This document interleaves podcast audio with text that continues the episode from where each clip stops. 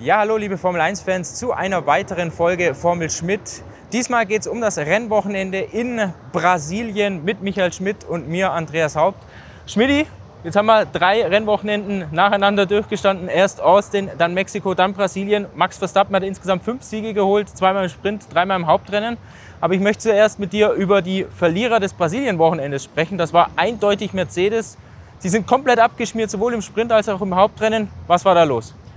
Ja, das ist insofern komisch, weil das gleiche Auto ja in Austin und in Mexiko noch Zweiter wurde mit Lewis Hamilton. In Austin dann zwar disqualifiziert und jetzt waren sie nirgendwo. Sie haben mit Alpha Tauri und mit Alpine um Platz 8, Platz 7, Platz 8 gekämpft und äh, ist ganz klar, das Auto hat sich ja nicht verändert. Es gab keine neue Spezif Spezifikation. Äh, es kann nur am Setup gelegen haben. Und da hat sich dann herausgestellt, dass sicher einer der Hauptgründe der war, das Auto wurde höher gesetzt, höher als man es eigentlich wollte, aber aus Sicherheitsgründen. Man, da schwebte natürlich noch das, das, die Austin-Disqualifikation mit im Hinterkopf. Und äh, äh, man wollte auf jeden Fall auf der legalen Seite bleiben. Höher heißt natürlich weniger Abtrieb über den Unterboden. Das musste man dann kompensieren über mehr Flügel. Deswegen war Mercedes äh, extrem langsam auf den Geraden. Sie sind zwar nie die schnellsten, aber diesmal war es wirklich eklatant. Und dann kamen wahrscheinlich noch Probleme äh, oder falsche Einstellungen beim Fahrwerk dazu. Äh, das Auto war extrem nervös auf der Hinterhand. Das spricht dafür, dass man äh, auch hinten zu hart gegangen ist, auch um zu verhindern, dass die Planke zu sehr aufsetzt. Lewis Hamilton hat gesagt, weil du gerade angesprochen hast, ähm, großer Flügel. Wir waren langsam auf den Geraden, sind trotzdem extrem viel herumgerutscht. Mercedes-Teamchef Toto Wolf, der hat gesagt, schlechtestes Wochenende, das er erlebt hat in den letzten 13 Jahren. Würdest du da mitgehen? Ja, absolut. Also sie waren absolut chancenlos. Man hat das gesehen. Im, im Qualifying ging es noch einigermaßen. Über die eine Runde konnten sie es natürlich überspielen. Äh, da sind die Reifen halt, bieten die Reifen den entsprechenden Grip. Aber dann ist in den Rennen etwas passiert, was Mercedes eigentlich nie passiert. Die Reifen sind eingebrochen. Das ist ja eigentlich ihre Stärke, dass man den Rau mit den Reifen gut haushält. Und das war diesmal überhaupt nicht der Fall. Äh, äh, Hamilton ist in den Stints nach hinten raus weggebrochen. Bei Russell äh, war es das Gleiche, aber er ist ja dann äh, kurz vor Schluss mit äh, Motorproblemen ausgeschieden. Äh, die Öltemperatur wurde zu hoch. Äh, wenn man noch weitergefahren wäre, wäre das ein Motorschaden gewesen. Du hast es angesprochen, Sie haben die Bodenfreiheit erhöht, um auf Nummer sicher zu gehen. Also aerodynamisch erstmal Abtrieb verloren, mechanisch wahrscheinlich irgendwo der Wurm drin. Aber Toto Wolf, der hat auch gesagt, Sprintwochenenden, die liegen uns generell nicht wegen der kurzen Vorbereitungszeit. Irgendwo ist doch da auch bei den Simulationen der Wurm drin, oder? Ja, ganz klar. Also man hat wieder nur 60 Minuten Trainingszeit, um das Auto vorzubereiten. Das ist bei diesem Highline-Auto offenbar zu wenig. Das sehen wir eigentlich über das ganze Jahr hinweg, äh, dass sie meistens an einem ganz normalen Rennwochenende auch bis zum dritten Training brauchen, bis sie das Auto einigermaßen abgestimmt haben, dass sie quasi die Ergebnisse der ersten beiden Trainingssitzungen dazu hernehmen, dann in der Fabrik nochmal mit dem Simulator alles nachzufahren, alles nachzurechnen. Und dann funktioniert es ja auch meistens am Samstag im dritten Training. Aber das gibt es eben diesmal nicht. Da gibt es ein Training, dann sind äh, drei Stunden Pause und dann kommt die Qualifikation. Und in den drei Stunden Pause kann man nichts verändern. Kein Grip, keine Balance. Mercedes sieht aber wenigstens eine positive Sache jetzt aus diesem Brasilien-Wochenende. Toto Wolf, der meint, jetzt wissen wir noch besser, dass wir richtig liegen. 2024 das Konzept fundamental zu verbessern. Glaubst du, Mercedes hat genug Verständnis, hat genug Grundverständnis, um tatsächlich auch einen Riesenschritt nächste Saison zu machen? Also da würde ich wirklich erstmal die ersten Rennen nächstes Jahr abwarten. Also weil, weil wir in diesem Jahr schon so viele, äh, äh so viele Auf- und Abbewegungen gesehen haben. Manchmal läuft es gut, hat man, das ein, da hat man den Eindruck, jetzt hat Mercedes die Kurve gekriegt und dann geht es wieder einen Schritt zurück kann, wie gesagt, jetzt an diesem Wochenende, das war natürlich speziell, wie du schon gesagt hast, Sprint, dann die Angst vor äh, der zu starken Abnutzung der Bodenplatte. Das sind sicher Faktoren, die damit reinspielen, die jetzt nicht generell sagen, zeigen, dass der äh, Mercedes jetzt ein schlechtes Auto wäre. Aber ich will das bei Mercedes wirklich erst nächstes Jahr sehen. Ich traue dem Braten nicht genauso bei Ferrari, obwohl ich im Moment ein bisschen den Eindruck hat, habe, dass Ferrari seine Probleme besser versteht und durch das bessere Verständnis dann auch bei problematischen Rennwochenenden besser abschneidet. Ferrari und Mercedes haben eigentlich mehr oder weniger zwei unterschiedliche Autos, aber dasselbe Problem. Beide haben ein extrem kleines Arbeitsfenster, in dem das Auto dann tatsächlich auch funktioniert. Ferrari hatte jetzt eigentlich eine goldene Gelegenheit, um im Kampf um den zweiten WM-Platz richtig viel Boden auf Mercedes gut zu machen. Man hat nur zwei Punkte gut gemacht, weil Charles Leclerc schon in der Aufwärmrunde rausgeflogen ist. Was war da los? Ja, äh, das äh, die Hydrauliksystem hat abgeschaltet. Das, war, äh, das System ging in den Notlauf. Also es war gar nicht mal die Hydraulik kaputt. Es ist einfach unterbrochen worden. Leclerc hat versucht, an und abzuschalten, an und abzuschalten. Aber irgendwann blieb natürlich der Hydraulikdruck komplett weg, dann funktioniert die Servolenkung nicht mehr, das Getriebe blockiert, die Hinterräder haben dann auch, sind dann auch stillgestanden und dadurch ist er abgeflogen. Carlos Sainz, wenn man sich sein Rennen anschauen, er ist viel im Verkehr festgesteckt. Ferrari hatte ja große Probleme im Sprintrennen. War das dann im Hauptrennen auch genauso, dass, man, dass der Motor überhitzt hat oder gab es da Besserung? Na, da gab es Besserung. Also man ist im Sprintrennen zu viel Risiko gegangen mit der Kühlung. Er hat mir was erzählt, man hat ein bisschen zu viel abgedeckt. Äh, das war dann im Verkehr, wurden die Motoren so heiß, dass die Fahrer extrem viel Lift and Coast machen mussten. Sainz mehr als Leclerc, denn er fuhr mehr im Verkehr als Leclerc. Man konnte durch eine, ja, wieder einmal eine typische Formel-1-Regel, die, äh, die zeigt, dass alles viel zu kompliziert ist. Man konnte dieses Kühlproblem dann lösen, weil es eine Änderung der klimatischen Bedingungen gab. Jetzt haben Sie natürlich alle im, im, im Fahrlager gefragt, wieso? Samstag war schön, Sonntag war schön. Was ist da, wo ist ein anderes Klima oder wo ist ein anderes Wetter? Aber für das Hauptrennen zählt natürlich die Qualifikation und die fand am Freitag statt. Und das Q3, da hat es geregnet, im letzten Teil des, äh, des Q3 und äh, das ist natürlich dann eine Änderung der klimatischen Bedingungen. Das erlaubt den Teams, äh, zumindest mal die Brems, bei den Bremstemperaturen oder bei den äh, äh Motortemperaturen, bei der Kühlung dafür, äh, Änderungen vorzunehmen. Haben viele Teams selber im ersten Augenblick nicht gewusst. Also äh, Günther Steiner, die hatten das gleiche Problem mit den Bremsen zum Beispiel. Äh, der, der, hat zu seinem Ingenieur gesagt, als der ihm erzählte, wir ändern jetzt hier äh, die Bremskühlung du, wir machen hier was gegen das Reglement. Sagt er, nee, nee, es ist alles richtig. Also selbst er wusste nicht Bescheid. Und was Jörg gesagt es gibt einfach zu viele Regeln und da darf man sich nicht wundern. An einem Wochenende gilt das, am anderen gilt das. Das heißt, manchmal die Mechaniker oder die Ingenieure Fehler machen, weil man gar nicht alles im Kopf haben kann. Weil du die Qualifikation am Freitagabend angesprochen hast, Freitagabend deutscher Zeit, die Fahrer hatten im Q3 eine einzige Runde, einen einzigen Schuss. Auch da war die Strecke schon nach dem ersten Sektor, wie viele gesagt haben, unfahrbar. Sie haben keinen Grip gefunden. Hat Max Verstappen da gezeigt, dass er tatsächlich ja, eine Stufe über allen anderen steht?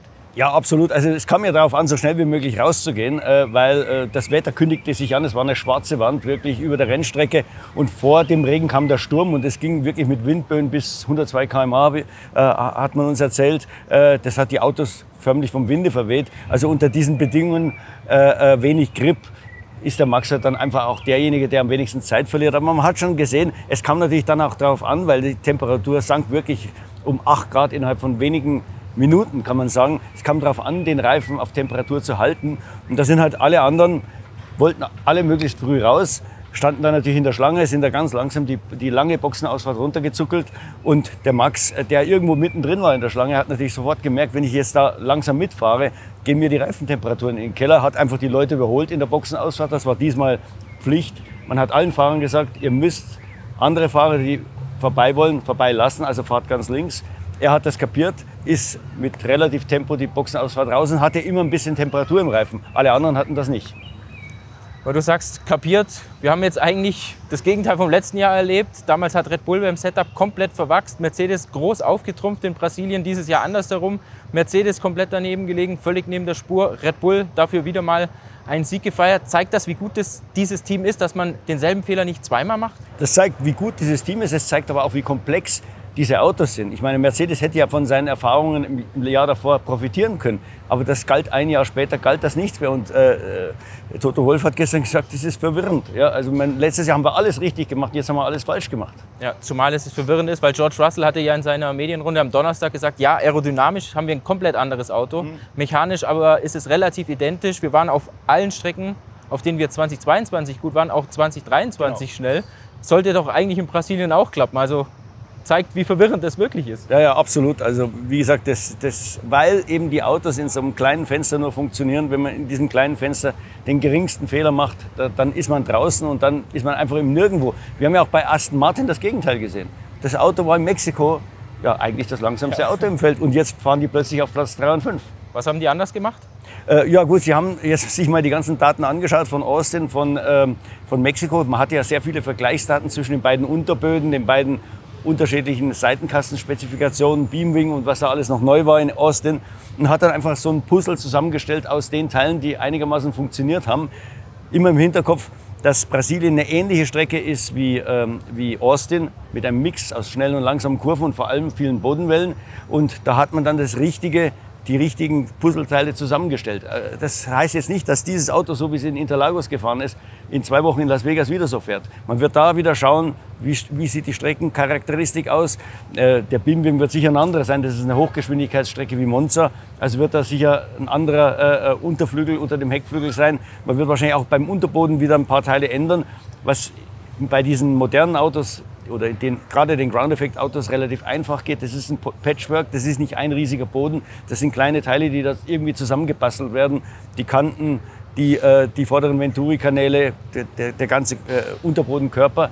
Und äh, wie gesagt, da hat Aston Martin genau den richtigen Griff gemacht. Sie hatten auch nicht, natürlich nicht diese Angst wie jetzt Mercedes oder Ferrari, dass äh, die Bodenplatte sich zu stark abschleifen konnte. Man hatte da in Austin genug Erfahrung gesammelt. Man ist ja damals aus der Boxengasse mit der frischen Planke gestartet, hat dann den unterschiedlichen Verbrauch vom ersten Teil des Wochenendes zum zweiten Teil gesehen, hatte da viel, viel mehr äh, ähm, Informationen. Und dann ist der Aston Martin auch ein Auto, das in einem ganz anderen Bodenfreiheitsfenster funktioniert. Deshalb hatten die da gar keine Probleme damit, wie die meisten Teams eigentlich. Die Ingenieure haben auch gesagt, man hat gerade die Rennwochenenden in Austin und Mexiko Co. herangenommen, um viel zu experimentieren, um viel zu lernen, zu begreifen, zu verstehen, auch im Hinblick auf die nächste Saison. Da hat man sich ein bisschen selbst verwirrt. Jetzt hat man sich voll auf Brasilien konzentriert.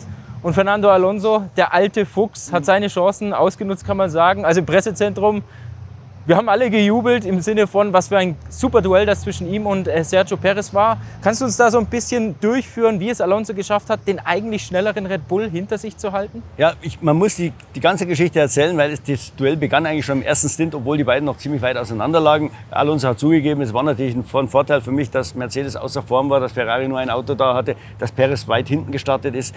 Ganz entscheidend, sagt er, wahrscheinlich das entscheidende Manöver des ganzen Rennens war mein Überholmanöver gleich in der ersten Runde nach dem Restart in Kurve 4 gegen Hamilton, weil der hätte mich sonst zu lange aufgehalten. Und genau diese Mercedes, die haben dem Perez eigentlich den dritten Platz gekostet. Das hat, glaube ich, 16, 17 Runden gedauert, bis der endlich vorbei war. Da waren dann schon acht Sekunden äh, Differenz zwischen ihm und Alonso. Und äh, die muss man dann natürlich erstmal aufholen. Und Alonso hat gesagt, genau diese Differenz, dieses Delta, hat ihm die Luft gegeben, im ersten Stint fünf Runden länger zu fahren. Das heißt, er hatte dann im mittleren Stint frischere Reifen und konnte so einen Vorsprung aufrechterhalten, der es ihm erlaubt hat, äh, auf einen Undercut von Perez zu reagieren. Er musste ihn also nicht antizipieren. Er hat, konnte warten, was macht der Perez. Es waren, glaube ich, vor dem Boxenstopp, dem zweiten, waren 3,4 Sekunden Differenz. Das hat gerade so gereicht, vorne zu bleiben, wenn man eine, äh, eine Runde später reingeht.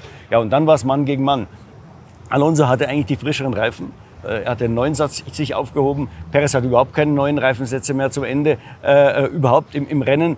Und äh, trotzdem konnte ihm Perez eigentlich die ganze Zeit folgen äh, in den Turbulenzen. Das zeigt, dass der, äh, dass der Red Bull das schnellere Auto war als der, äh, als der äh, Aston Martin. Aber Alonso ist jetzt 376 Grand Prix gefahren. Der hat Erfahrung wie kein anderer und er hat das unglaublich gut gemanagt. Im Prinzip hatte Perez nur eine einzige Chance. Das war das Überholmanöver dann in der vorletzten Runde. Äh, aber ansonsten, Alonso hat die Linien gewechselt und Perez äh, um Perez nicht zu zeigen, was die beste Linie ist. Es ist erstmal eine schlechtere, mal eine, eine, eine bessere Linie gefahren. Der Perez hat es teilweise immer andersrum gemacht. Dadurch musste, musste er den Weg von Alonso immer kreuzen. Das, er geriet dann wieder in die verwirbelte Luft. Hat dann genau in den entscheidenden Kurven, das waren 10, 11, 12 und natürlich 1, 2, 3 dann für die Gegengerade, hat immer wieder Abtrieb verloren und kam dann aus, den, aus der letzten Kurve vor den langen Geraden schlechter raus, stand später am Gas und hatte eigentlich, wie gesagt, vor, bis zur vorletzten Runde war der nie richtig nah dran. Und da hatte ihm kurz vorher der, der Kommandostand von Red Bull gesagt, fahr doch einfach mal dem Alonso nach. Äh, und das hat dann funktioniert, da war er nah genug dran, hat überholt. Aber er hat dann in der allerletzten Runde einen Fehler gemacht, hat die erste Kurve zu spät angebremst, kam dann schlecht raus aus den Kurven 2 und 3. Alonso war noch im DRS-Bereich und hat dann zugeschlagen mit einem unglaublichen Manöver auf der Außenseite. Hat erst innen angetäuscht, dann außen vorbei. Also da hat wirklich das ganze Pressezentrum gejubelt, einfach weil es, weil es ein geiles Manöver war. Ja, absolut. Ich glaube, man kann sagen, Perez hat dieses Duell zwar verloren, aber im Prinzip waren es beide Gewinner. A, weil sie uns eine großartige Show geliefert haben. Im Ziel waren es 53 Tausendstel, knapp 5 Meter, ich glaube 4,8 Meter, was dann den Unterschied ausgemacht hat. Perez insofern aus meiner Sicht kein Verlierer, weil er dieses Wochenende gut abgeschnitten hat, eigentlich in allen Sessions voll dabei war? Ja, er war Dritter im Sprint, Vierter im Hauptrennen. Ähm, okay, Qualifying ist jetzt nicht unbedingt dieses Jahr seine Stärke. Er braucht da immer ein bisschen zu lange, bis er so ein Setup hat, was ihm passt. Und jetzt war natürlich an einem Sprintwochenende gleiches Problem wie Mercedes, nur ein Training. Ähm, Da, da lief es halt dann nicht so gut in der Qualifikation. Er ist, glaube ich, vom 9. oder was Platz aus gestartet. Gut, er hatte Pech mit Piastri noch, der vor Genau, ja, das war natürlich Pech. Da hat Red Bull auch zugegeben, man hat ihn zu spät im Q3 rausgeschickt. Der war ja noch später dran als, als Verstappen. Aber wie gesagt, er hat sich konsolidiert und das nach der größten Pleite in seiner Saison. Das war der Ausfall in Mexiko nach 800 Metern. Also ich muss sagen, äh, wenn er jetzt so die letzten zwei Rennen über die Runden bringt und dann Zweiter in der WM wird, dann hat er seinen Platz nächstes Jahr sicher. Max Verstappen hat den Sprint gewonnen, er hat das Hauptrennen gewonnen. Im Sprint hat das Lando Norris direkt am Start ja, überrumpelt, kann man sagen, und danach sich nicht mehr von Norris äh, zurück überholen lassen. Im Hauptrennen war es ein bisschen enger, weil Norris zuerst mal einen Raketenstart hatte, der ihn von 6 auf 2 gebracht hat. Dann beim Neustart hat er es nicht geschafft, obwohl er die frischeren Reifen hatte. War das die einzige Chance? Ja, es gab noch eine zweite in Runde 8. Äh, da hat er wirklich, äh, Norris hat ja beim Start die frischen Reifen und äh, Verstappen hat sich diese für den, für den Schlussstint aufgehoben.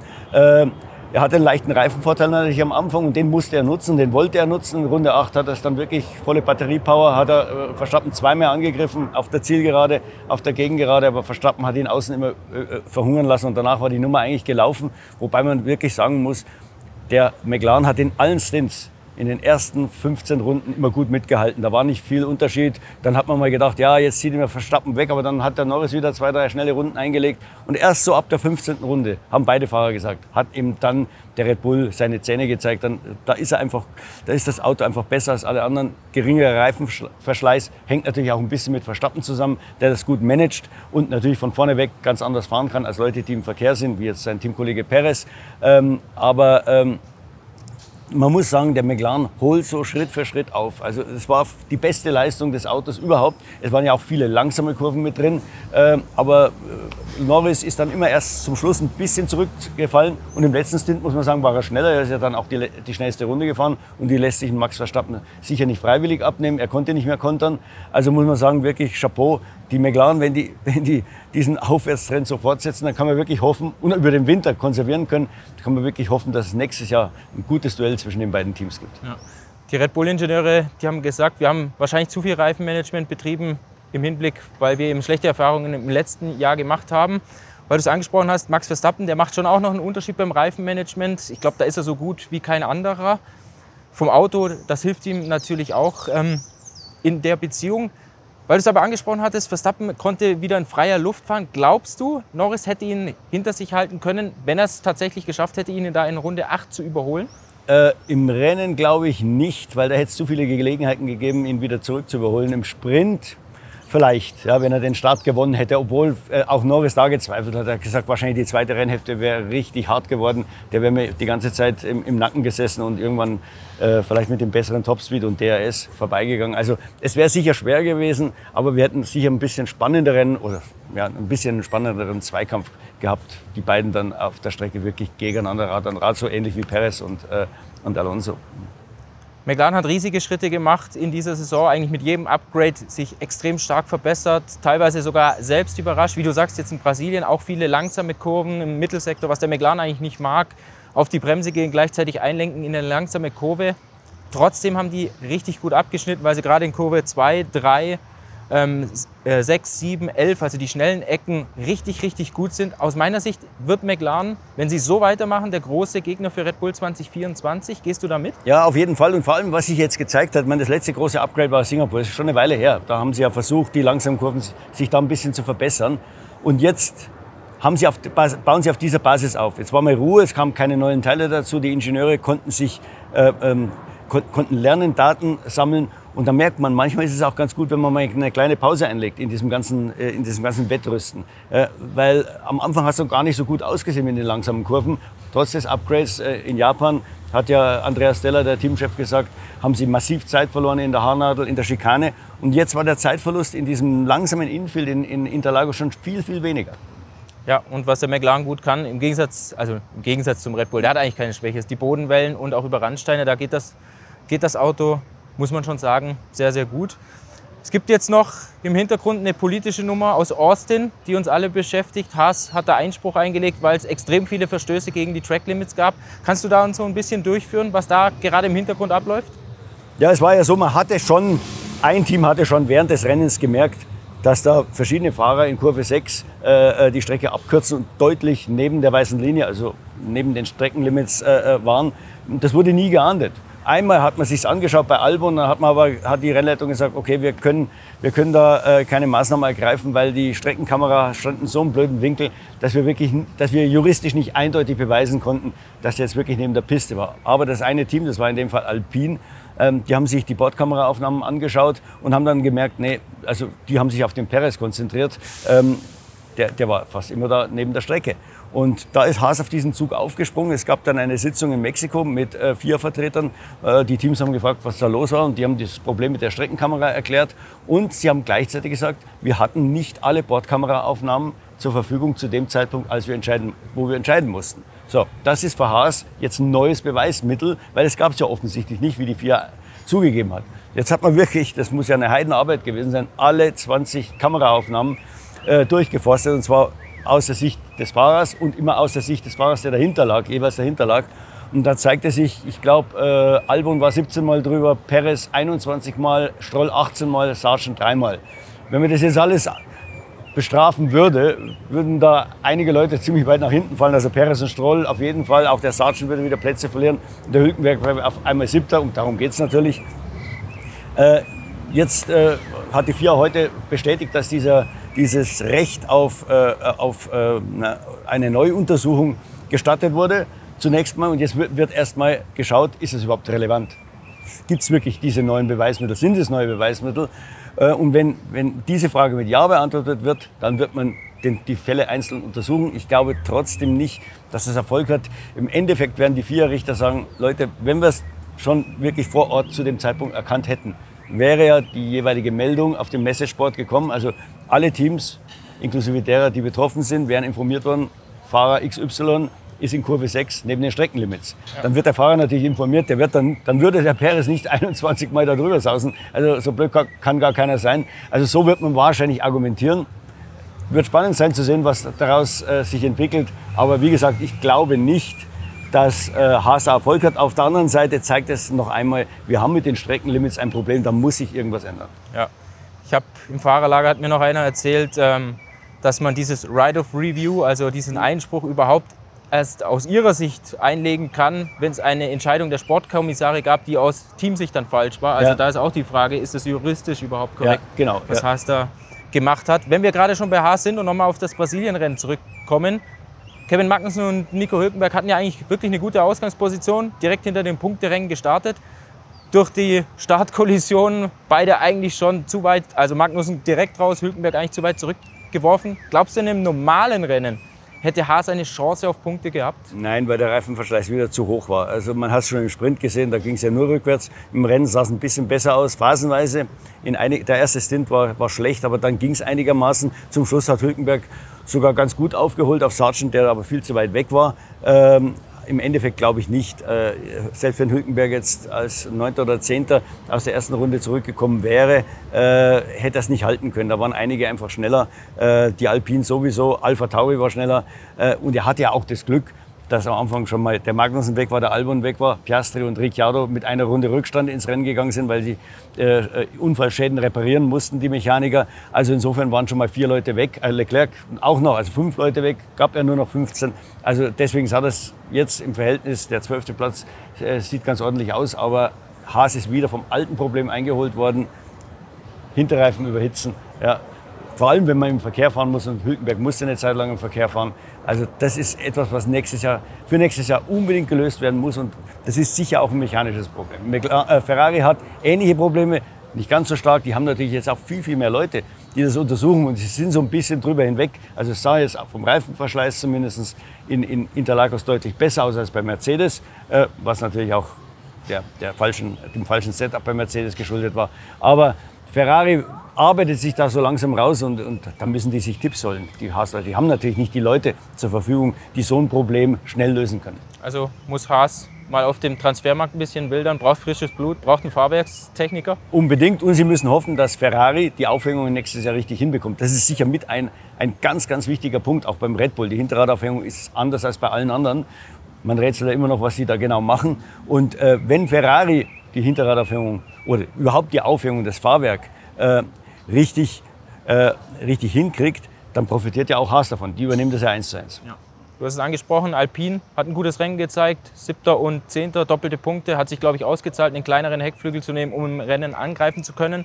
Alpha Tauri weiter im Aufwind. Zunoda Neunter, ich glaube Sechster im Sprint, wieder mhm. wichtige Punkte gemacht. Da sieht man auch, es geht voran seit dem Singapur-Upgrade mit Ricciardo im Auto, der einige Tipps für die, ja. für die Setups gegeben hat.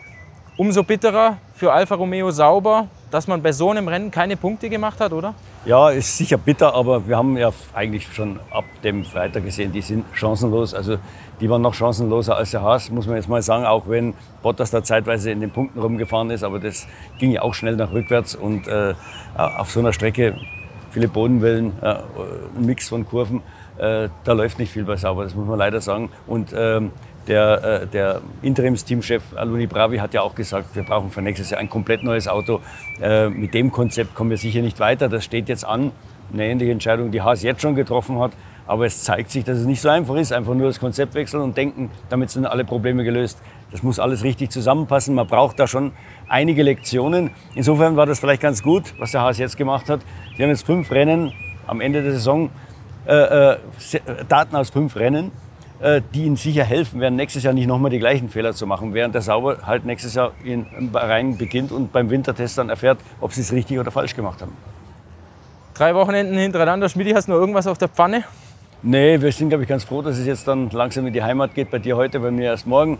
Äh, und äh, die, diese Tripleheader sind schon ein ganz schöner Schlauch. Natürlich am meisten für äh, die Mechaniker und so, äh, die, die da nicht zur Ruhe kommen, kann man sagen. Vor allem, wenn es dann so viele Unfallschäden gibt wie in diesem, an diesem Wochenende. Die haben einiges zu reparieren. Ich glaube, einige Budgets sind jetzt, Unfallbudgets sind jetzt vielleicht schon an der Grenze. Äh, es gab wirklich sehr viel Schrott im Training, ja auch noch Ocon, der da in Kurve 3 in die, in, in die Mauer gesegelt ist. Also ja, ich, man braucht das nicht oft in der Saison. Also es ist schon in Europa hart, aber wenn es dann über ja, mehrere Kontinente verteilt geht, dann ist es schon extrem. Dann vielen Dank, Schmidti, für diese Folge Formel Schmidt. Wir begeben uns dann beide auf den Heimweg und melden uns dann mit einer weiteren Folge, beziehungsweise mit weiteren Folgen generell aus der Heimat. Bis dahin, macht's gut. Servus.